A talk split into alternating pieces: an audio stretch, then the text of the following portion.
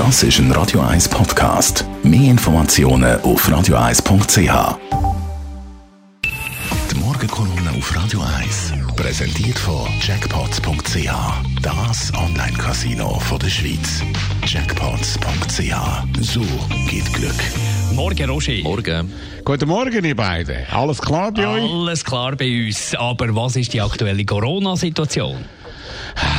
Das beurteilen natürlich nicht alle gleich. Corona-Kritiker haben ja Goldpfosten immer wieder nach Hause verschoben. Nicht die Ansteckungen sind wichtig, sondern die Spitalbelegung haben sie gesagt. Dann haben sie gesagt, schauen alleine auf Todeszahlen und dann entscheidend ist doch nur die Übersterblichkeit.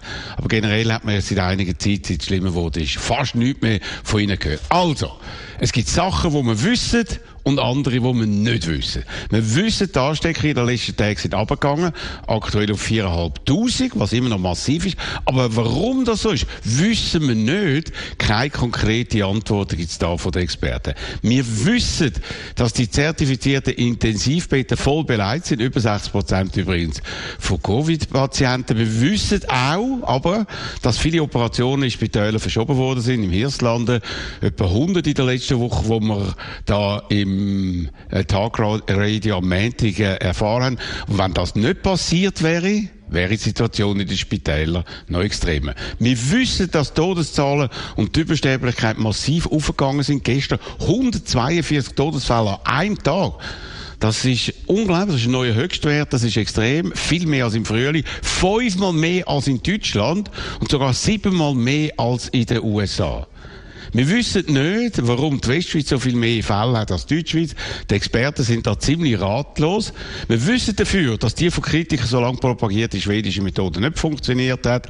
Äh, viel höhere Todeszahlen als in den Nachbarländern, hohe Ansteckungszahlen, trotz viel mehr Beschränkungen als in der Schweiz seit dem letzten Sommer. Und die angestrebte Herdenimmunität ist bei weitem nicht erreicht worden. Wir wissen, dass es bald einen Impfstoff gibt, aber wir wissen nicht viel darüber, weil die Wissenschaftler Studien noch nicht vorliegen, sondern nur Presseerklärungen von der Firmen. Darum weiss man nicht mit Sicherheit, wie sie wirken und für welche Gruppen. Wir wissen, dass also Impfstoffe kommen, aber wir wissen noch nicht, welche Gruppen bei uns zuerst geimpft werden können und wie die konkrete Verteilung passieren wird und wie viele Leute innerhalb von kurzer Zeit geimpft werden können. Wir wissen nicht, ob die vom Bundesrat verfügten Maßnahmen lange werden und die Zahl von der täglichen Neuansteckungen wie von der Taskforce gefordert, bis Ende Jahr auf 500 runtergehen.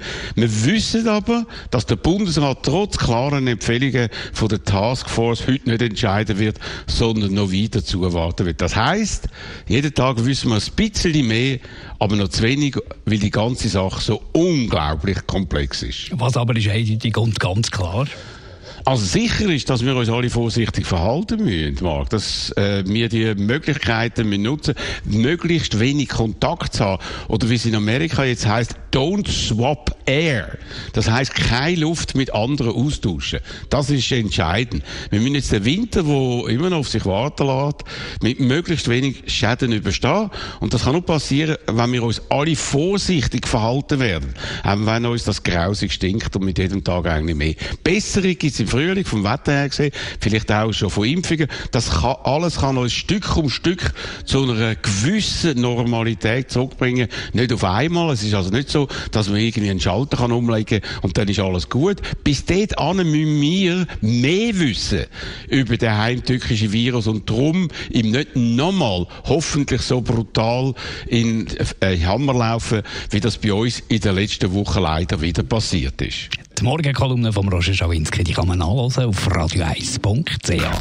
Die Morgenkolumne auf Radio 1.